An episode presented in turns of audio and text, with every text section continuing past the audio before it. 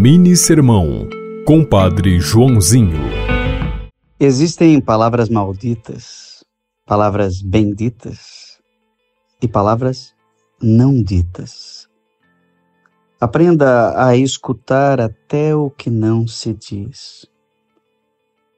Existem pessoas que estão gritando por uma dor, por um sofrimento, talvez até na iminência de tirar a própria vida.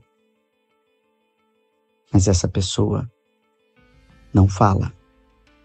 Mas é preciso ouvir, escutar o seu clamor. Existem palavras não ditas que estão escondidas por detrás das palavras ditas. Às vezes, se diz uma coisa, mas significa outra.